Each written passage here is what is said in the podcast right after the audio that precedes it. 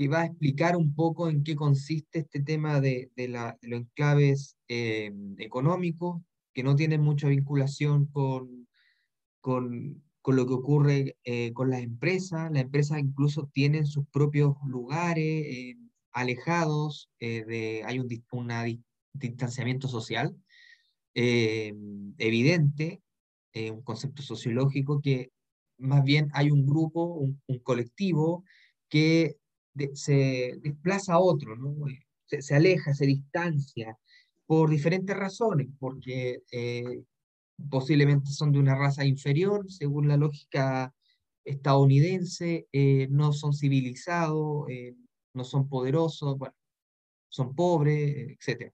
Entonces, ahí lo vamos a ver y mm, para que ustedes puedan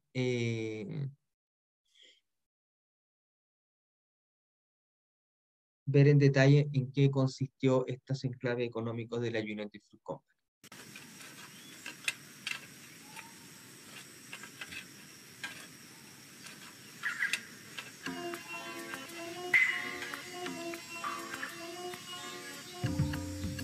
En todas sus ubicaciones, las plantaciones de la United Fruit Company forman un mundo cerrado en el que rigen exclusivamente las leyes de la empresa.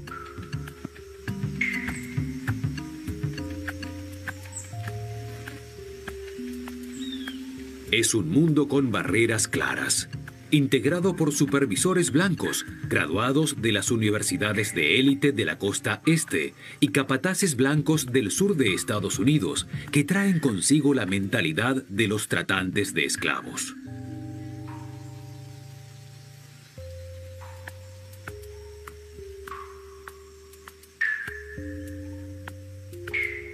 La plantación de bananos es algo así como su feudo un enclave estadounidense en el trópico.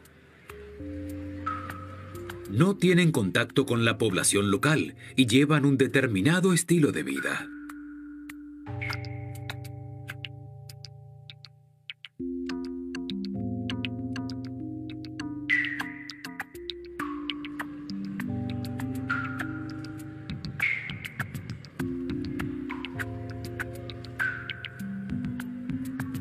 Telegrama del 29 de mayo de 1919 a la central de United Fruit Company. Último envío de trabajadores muy malo, mayoría de delincuentes, trabajadores de Costa Rica, Panamá y Nicaragua inútiles, envíen jamaiquinos.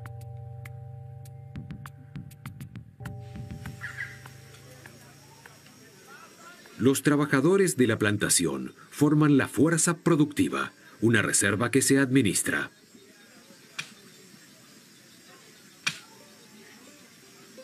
Los jamaiquinos son populares por su fuerza y resistencia.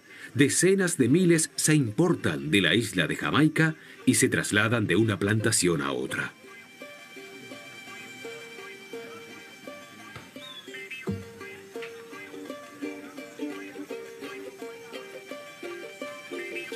A los indios del lugar les tienen reservadas tareas domésticas. Desconfían de la población hispanohablante. La empresa prefiere trabajadores desarraigados, aislados y obedientes. Los sindicatos están prohibidos. Entire towns had to be built by the company to house these workers. Sometimes large swamps had to be drained. United Fruit no paga impuestos, pero se jacta de construir aldeas enteras en la jungla.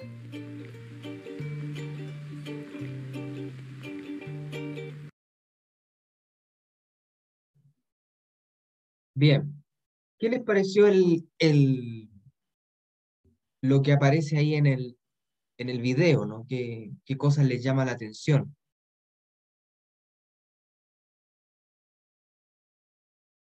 Hay varios elementos ahí que, son interesantes de analizar, ¿no? Eh, ¿Qué cosas o qué, qué aspectos, qué conceptos manifiestos aparecen en, en el video? Eh, el neocolonialismo así como extremo. ¿Ya? A ver, ¿cómo, cómo, lo entiende usted? O sea, es que yo, por ejemplo, en, en mi tarea, no voy a decir que pero yo mencioné todo esto del tema de los plátanos en una de las preguntas. Ya. Y yo onda, yo hice la, con la comparación de que es como una eh, situación casi que como medio simbiótica, así como bien parasitismo de, de parte del, de estas compañías de fruta, porque no solo era la United Fruit Company, según entiendo, había también los Bacarogros, que es ahora la Dole, si no me equivoco, Ajá. eh, que también hacían lo mismo y dependían de estas frutas porque la, no tenían, estaban en, como en la ruina económicamente y las compañías de fruta como que arreglaban la infraestructura del país a cambio de que no les cobraran impuestos, eh, les dieran tierra para poder seguir plantando más plátano y a cambio de eso tenías como una estructura un poco más moderna, pero a la larga Ajá. la infraestructura no era para el país, sino que era para que las plantaciones de fruta siguieran funcionando más correcto. Entonces, a la larga era solamente aprovecharse de la situación para explotar más y más y más y maximizar ganancias. Claro, sí. Ahora, y, y lo, y lo que usted señala, eh, ¿con qué, con qué otro aspecto está conectado esta idea de, insertarse en, otro país? Bueno, ¿qué, es lo que motiva a, esta empresa a hacerlo finalmente?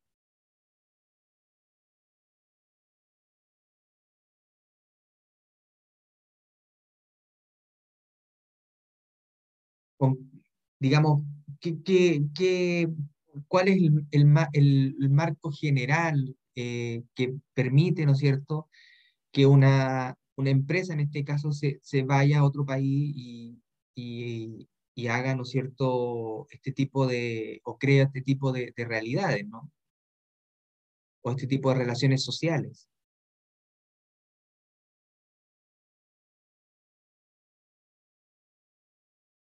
¿Qué cosa puede ser, no? Claro, bueno, dice Valentina, los motiva la apropiación de materias primas que le generan mayores ganancias.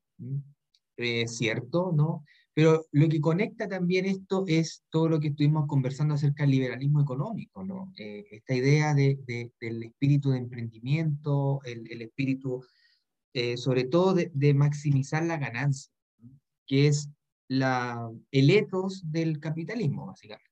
Esa es la finalidad, ¿no?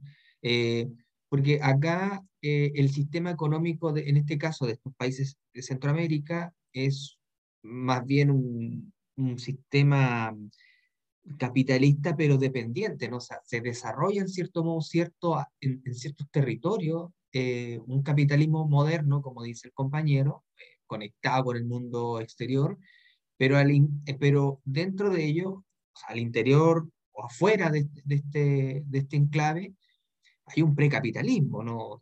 Una economía de subsistencia, como nosotros estuvimos definiendo, precapitalismo, eh, que es, de alguna forma se conecta con esta idea que nosotros conversábamos de la heterogeneidad estructural, ¿no? Que tiene que ver con la heterogeneidad en la, en la productividad. Que, eh, eh, eh, digamos, que en un mismo territorio hay diferentes tipos de, produ- de producciones ¿m? económicas. Entonces, conviven en un mismo territorio un, un sector moderno, eh, conectado con el exterior, eh, con todo tipo de, de avances tecnológicos. Bueno, como ustedes pudieron ver también ahí, el, el modo de vida, el estilo de vida era bastante avanzado, con cachas de tenis, etcétera, versus, ¿no es cierto?, una, una parte que, que, bueno, habían unas casas ahí, eh, precariamente la gente vivía, no tenía acceso al lujo, eh, básicamente trabajaban, eh, les pagaban un salario bastante bajo, ¿no? Eh, y, y- el, incluso ya saliendo ya de ahí de- del enclave, eh, la situación era mucho peor. Eh, al menos, el- al menos la United Fruit le aseguraba, ba- no, no pagaba impuestos, pero le aseguraba vivienda en circunstancias que las viviendas de las personas que vivían fuera de ese enclave eran paupérrimas, muy, muy precarias. Entonces, claro, ahí está, ahí está precisamente esta, estas lógicas de, reproducción de la desigualdad, que es más bien propio del sistema capitalista. El sistema capitalista lo que le interesa es la ganancia, el crecimiento económico, eh, no le interesa la, igualdad social. Y ahí hay choques, ¿no es cierto?, de distintas valores eh, en este caso económico-político. Entonces, eso es interesante de, de, señalar. ¿no? Claro, también eh, los, las mineras del cobre de Chile serían como eh, también un ejemplo de eso, ¿no? En Sewell también, que, eh, que eran suertes como de enclave, el norte también, los norteamericanos que trabajaban ahí tenían, vivían de manera distinta al resto, etc. sí, e, e, eso es precisamente una de las características que tiene el, nuestra economía, pues, la economía latinoamericana, ¿no? que convive en sectores más desarrollados versus desarrollados mm, o poco modernos, etc. Eh, ha sido una constante eso en la historia. Pero además también hay un aspecto que es relevante y es el tema de los impuestos, ¿no? Eh, que aquí es más o menos tanto las élites eh, latinoamericanas como el capital extranjero pagan, paga muy poco impuesto, ¿no? Por eso se van a estas regiones, ¿no? Por eso que eh, en la actualidad hay una división internacional del trabajo que dista un poco de la que nosotros habíamos visto, ¿no? Que el centro produce la, la, manufactura y, y, la, y el exterior eh, produce, o sea, se extrae las materias primas. Hoy por hoy, en, en esta reconfiguración del capitalismo. Capitalismo ahora en la periferia, ¿qué hace? allá se construye la manufactura y se van construyendo por piezas. Por ejemplo, el caso de los vehículos es súper ejemplar en ello. ¿no? Entonces, se, se, se, pone el motor en, no sé, en Inglaterra y en China o en, los países asiáticos o en México, no sé, se, se ponen las puertas, no sé, la carrocería, el chasis, etc. ¿no? Entonces, es una forma también que tiene para maximizar la ganancia, eh, ahorrándose los costos de producción, básicamente. Entonces se van a países donde pagan, eh, no, pagan salarios más bajos, como el caso de México, que México hoy por hoy tiene una planta en la ciudad de Puebla de la Volkswagen, ¿no? Eh, una planta muy grande. Claro, pero claro, tienen bajo salario, sindicatos poco o casi nada. Entonces, eh, el, capital necesita lugares donde se pueda, se pueda crear riqueza de manera libre. De manera libre y sin ningún tipo de, de contrapeso. Entonces, eso, eso es súper interesante el tema de la, de la United Fruit Company en este caso. Aquí en el video hemos, visto también eh, esa dinámica.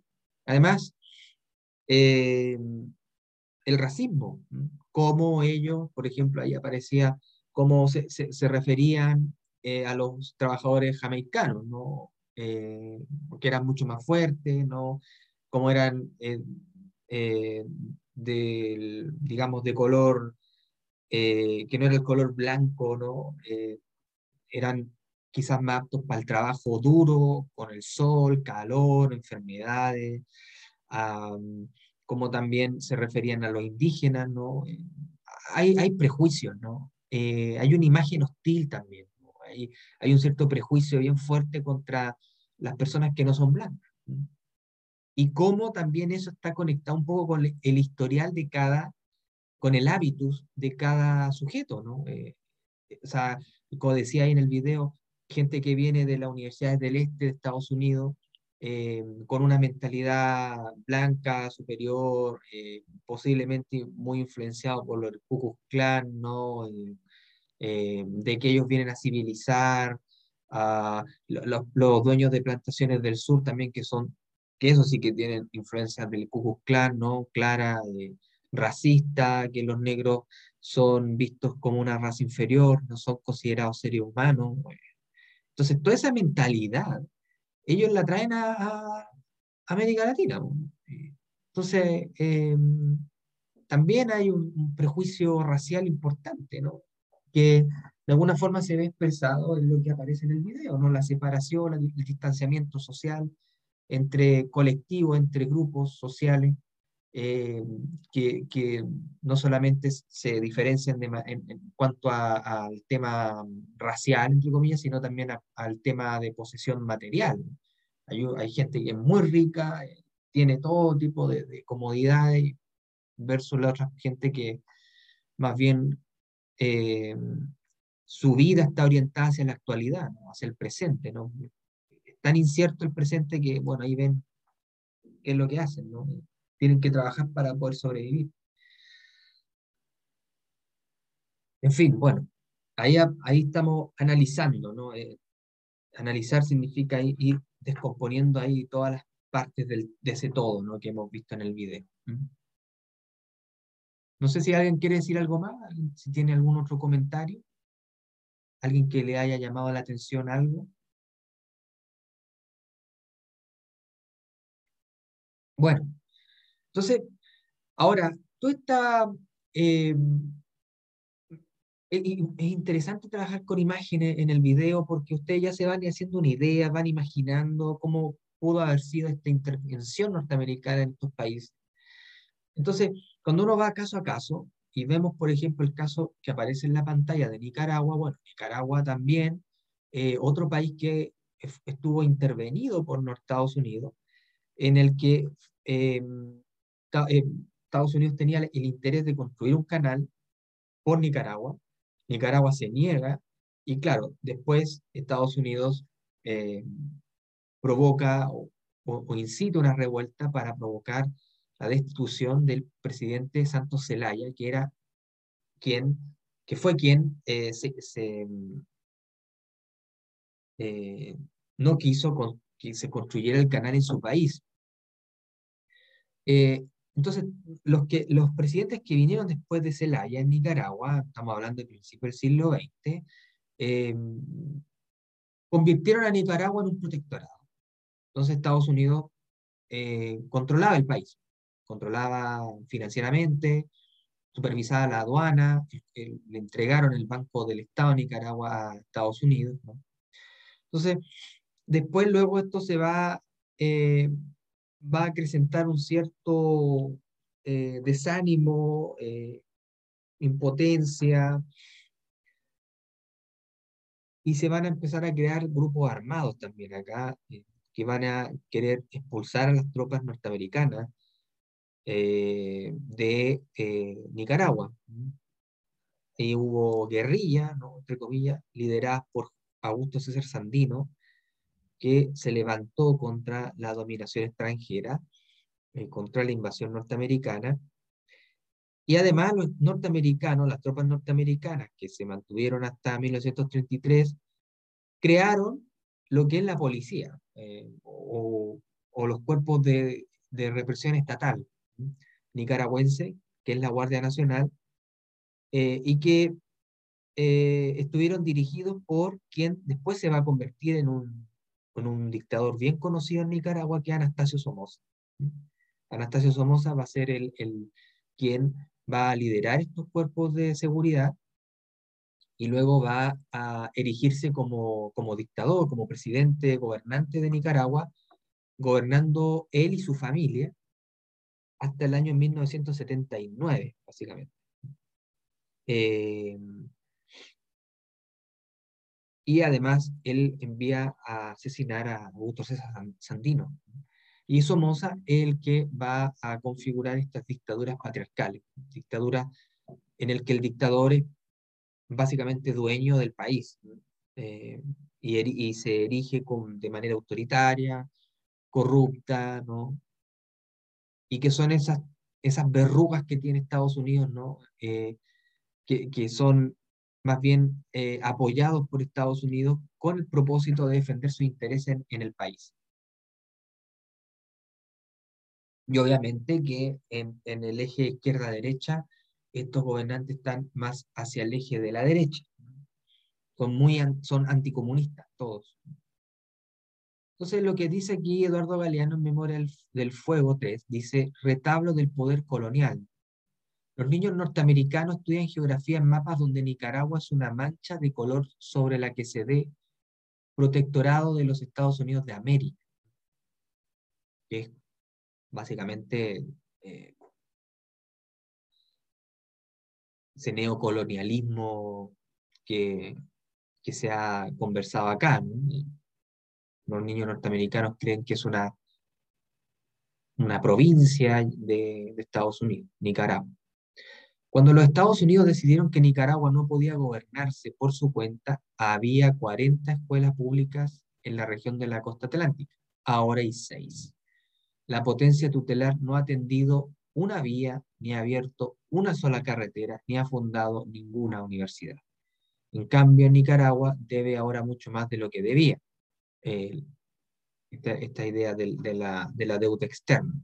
El país ocupado paga los gastos de su propia ocupación y los ocupantes siguen ocupando sobre texto de garantizar la cobranza de los gastos que ellos generan. Las aduanas de Nicaragua están en poder de los banqueros norteamericanos acreedores. Los banqueros han designado al norteamericano Clifford Ham interventor de aduanas y recaudador general. Clifford Ham es además corresponsal de la agencia de noticias United Press. O sea, no solamente controlan lo político, sino también los medios de comunicación. El viceinterventor de aduanas y el vicerecaudador general, el norteamericano Irving Lidberg, es corresponsal de la agencia Associated Press. Así Ham y Lidberg no solo usurpan los aranceles de Nicaragua, también se ocupan de usurpar la información. Son ellos quienes informan a la opinión pública internacional sobre las fechorías de Sandino. Mm, este eh, señor que yo ya les comenté con anterioridad, tildado de bandolero criminal y agente bolchevique. Un coronel norteamericano dirige el ejército de Nicaragua, la National War o Guardia Nacional, y un capitán norteamericano, la política nicaragüense. El general norteamericano Frank McCoy preside la Junta Nacional de Elecciones, 432 Marines presiden las mesas de votación custodiadas por dos aviones de los Estados Unidos.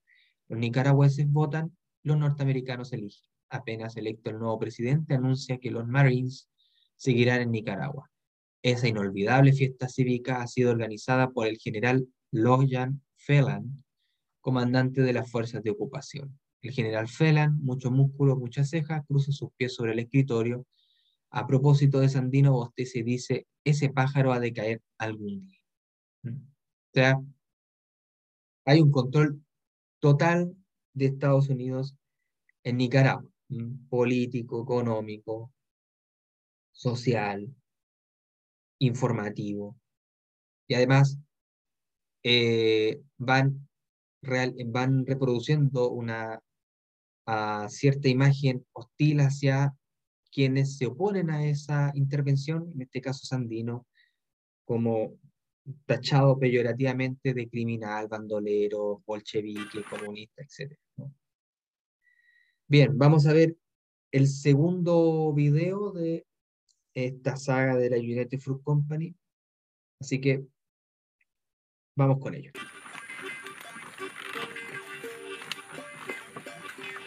Lo que originalmente era un simple alimento de los trabajadores aparece a fin de siglo en los mercados estadounidenses. La fruta de lujo es muy buscada y es cara porque es rara y se estropea rápidamente.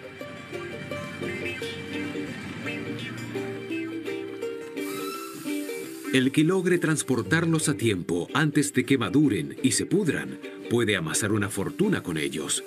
Keith lo sabe. Comienza a exportar sus plátanos que lo salvan de la ruina. Minor Keith firma un acuerdo con Costa Rica.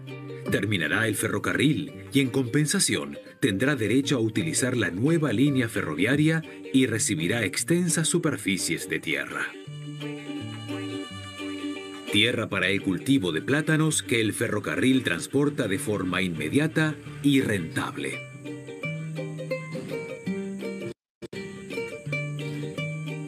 Esa es la piedra angular de su riqueza. En 1899, Minor Keith encuentra dos socios en Boston. Él tiene sus plantaciones y ferrocarriles en América Central, y los otros dos tienen una flota mercante y una red de distribución en Estados Unidos. El 30 de marzo de 1899 fundan juntos la United Fruit Company.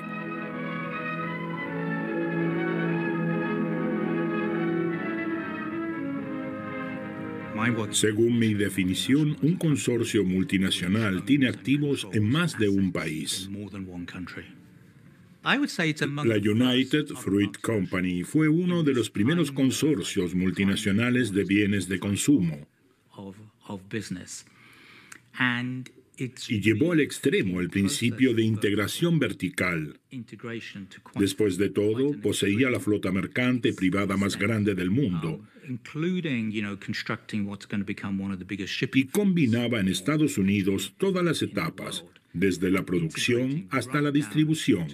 En ese momento, eso era realmente extraordinario.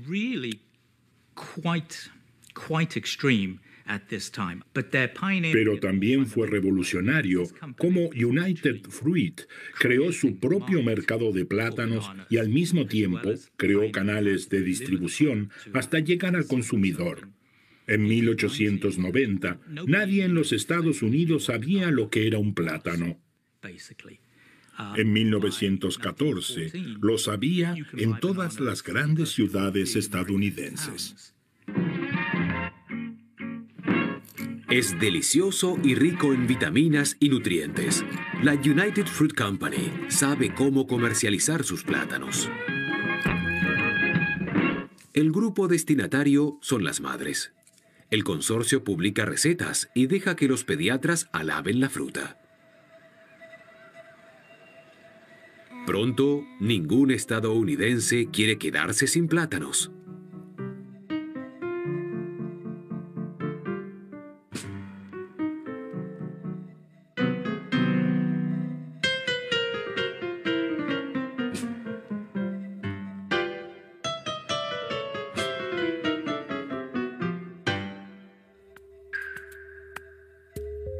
La importación masiva convierte al plátano en un producto asequible para la mayoría de los consumidores.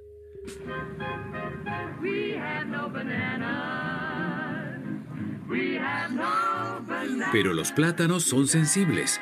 Huracanes, inundaciones y olas de calor malogran las cosechas periódicamente y todos echan de menos las bananas.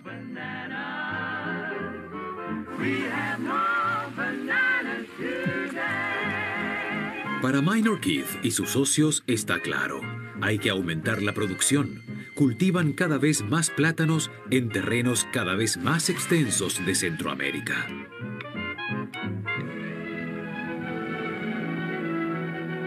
Bananalandia, la tierra de las bananas, se refieren a los países de América Central.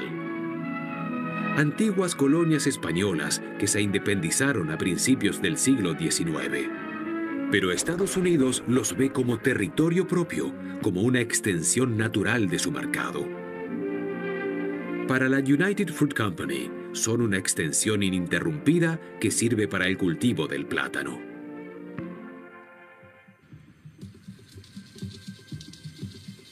La United Fruit Company se expande dentro de ella. Se necesitan cada vez más nuevas tierras. En Panamá y Costa Rica, la compañía expulsa a los campesinos indígenas, privándolos de sus derechos de propiedad. Al depreciar, lleva a la ruina a los pequeños plantadores que no quieren renunciar a sus plantaciones de banano. Poco a poco se apropia de cientos de miles de hectáreas del mejor suelo de América Central. Fue como la reforma agraria de Reino Unido entre los siglos XVI y XVIII. Allí directamente expropiaron a los granjeros británicos y privatizaron las áreas comunes. En el siglo XVIII los granjeros tuvieron que vender su capacidad de trabajo a las fábricas que fueron recién creadas. Esa evolución fue el comienzo de la industria y la economía tal como la conocemos hoy en día. De ello surgió el actual capitalismo.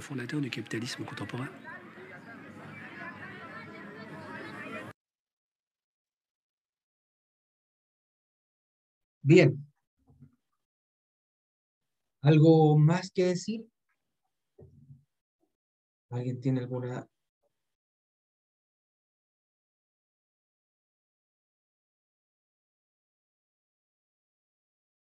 Bien. Em, vamos a hacer una pausa porque el, el Zoom me está diciendo que Es un tema ahí de del tema de una cuenta regresiva de no sé por qué. Así que voy a volver después a conectar para quitar esto. Así que esta parte va a quedar ahí grabada para quienes quieran luego verla. Así que una pausita y volvemos.